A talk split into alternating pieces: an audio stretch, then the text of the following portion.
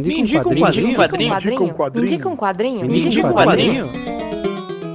Me indica um quadrinho. Um programa de indicações do podcast HQ Sem Roteiro.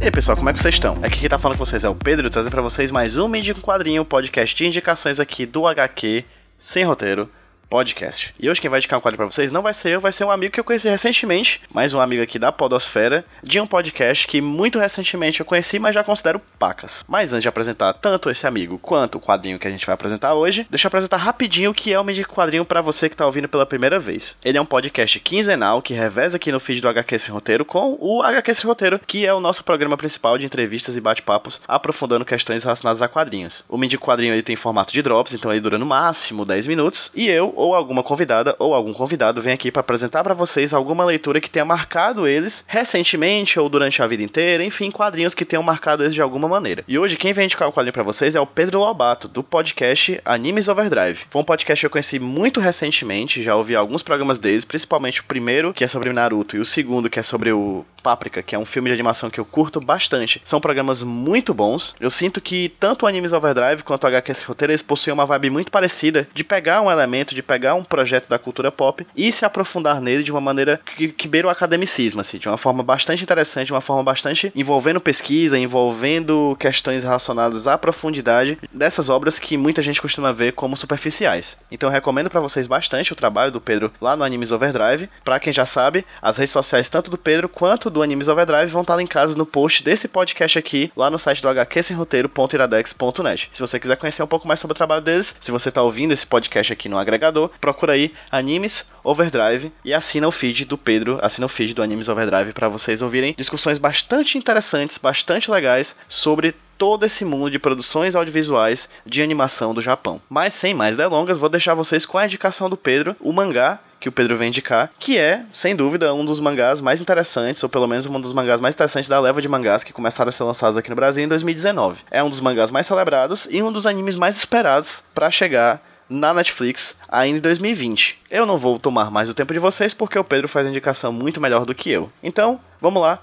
Pedro, meu querido, me indica um quadrinho? Fala galera do HQ Sem Roteiro, aqui quem fala é o Pedro Lobato do podcast Animes Overdrive e hoje eu estou aqui a pedidos do PJ para dar uma indicação para vocês de um quadrinho que eu vou trazer lá do mundo dos mangás. E a minha dica de hoje é o mangá Beastars da mangaka Paru Itagaki, que é responsável tanto pelo roteiro quanto pela arte dessa história que é um tanto quanto curiosa, como eu vou contar para vocês agora.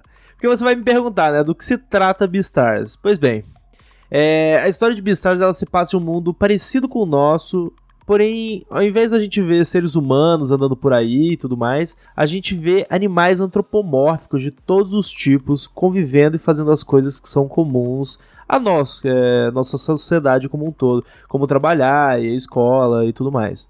E a história, ela começa numa escola chamada Cheriton, em que temos um personagem que é um lobo cinzento chamado Legozi. E ele é um estudante tímido e quieto, e ele tá no clube de teatro da escola trabalhando como assistente de palco ajudando os atores do clube nas diversas tarefas que, é, que, são comuns em produção teatral. E nesse clube a gente tem também um outro personagem que é um líder e uma estrela em ascensão, e é o aluno mais popular da escola, que se chama Lois, e ele é um veado. E o Lois ele almeja o título de Beastar, que é, no mundo ali do, do da, dessa série seria alguém que é dotado de um talento enorme é, e tem uma notoriedade em toda a sociedade animal, sabe? E a história começa a desenrolar um dia em que um aluno herbívoro ele foi brutalmente assassinado e devorado durante a noite nos arredores da escola ali é, espalhando uma onda de desconforto e desconfiança tremenda entre os estudantes carnívoros e herbívoros, porque, como eu disse antes, eles estão convivendo nessa, nessa sociedade juntos, né? E ao mesmo tempo que isso ocorre, o nosso personagem principal, que é o Lobo Legosi,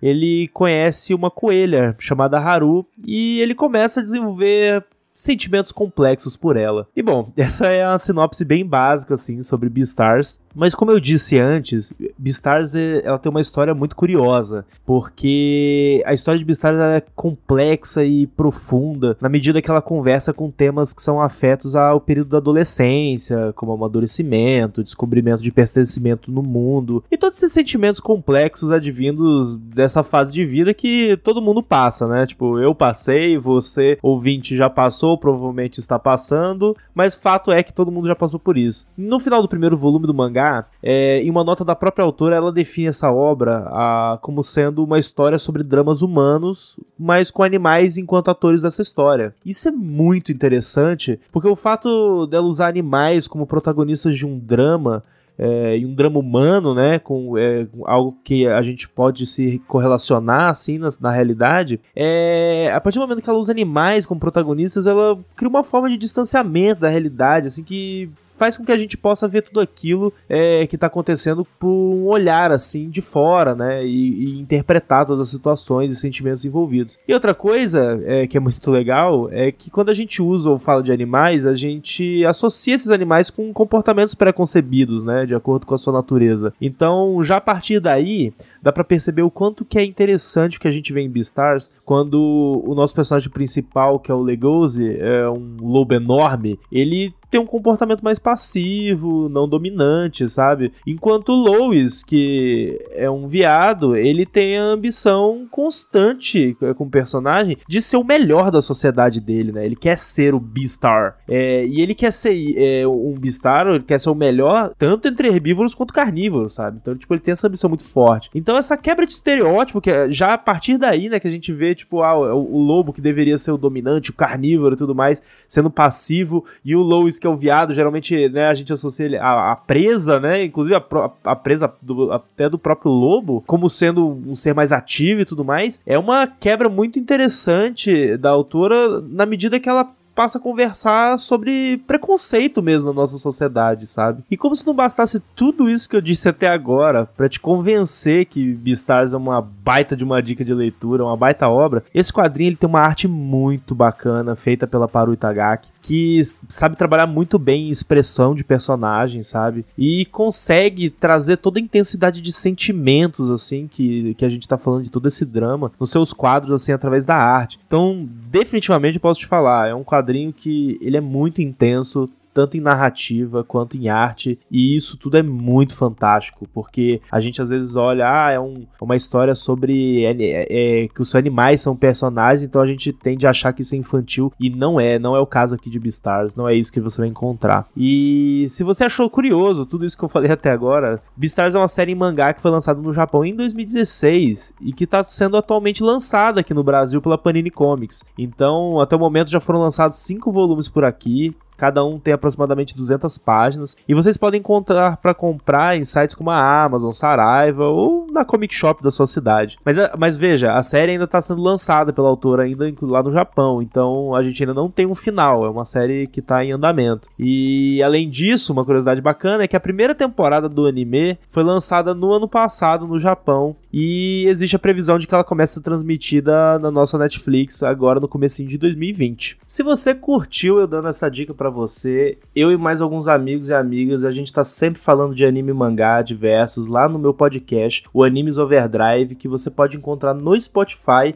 ou em qualquer outro agregador de podcast que você preferir. Você pode seguir a gente lá nas redes sociais do podcast, que é @overdriveanimes, que no Twitter e Instagram. E também seguir as minhas redes sociais pessoais, Pedro Lobato, tanto no Twitter quanto no Instagram também, onde eu também tô sempre discutindo sobre arte, animação e quadrinho de uma forma geral, porque eu amo demais. E, inclusive, a depender de quando que você estiver ouvindo esse podcast aqui, você pode correr lá no feed do Animes Overdrive, que possivelmente a gente vai ter lançado um episódio para falar mais sobre a animação de Beastars, que eu mencionei agora há pouco, que lançou no passado no Japão e esse ano tá para sair agora no Brasil. E se ainda não tiver no feed, em breve estará. Então, não deixa de seguir a gente para conferir.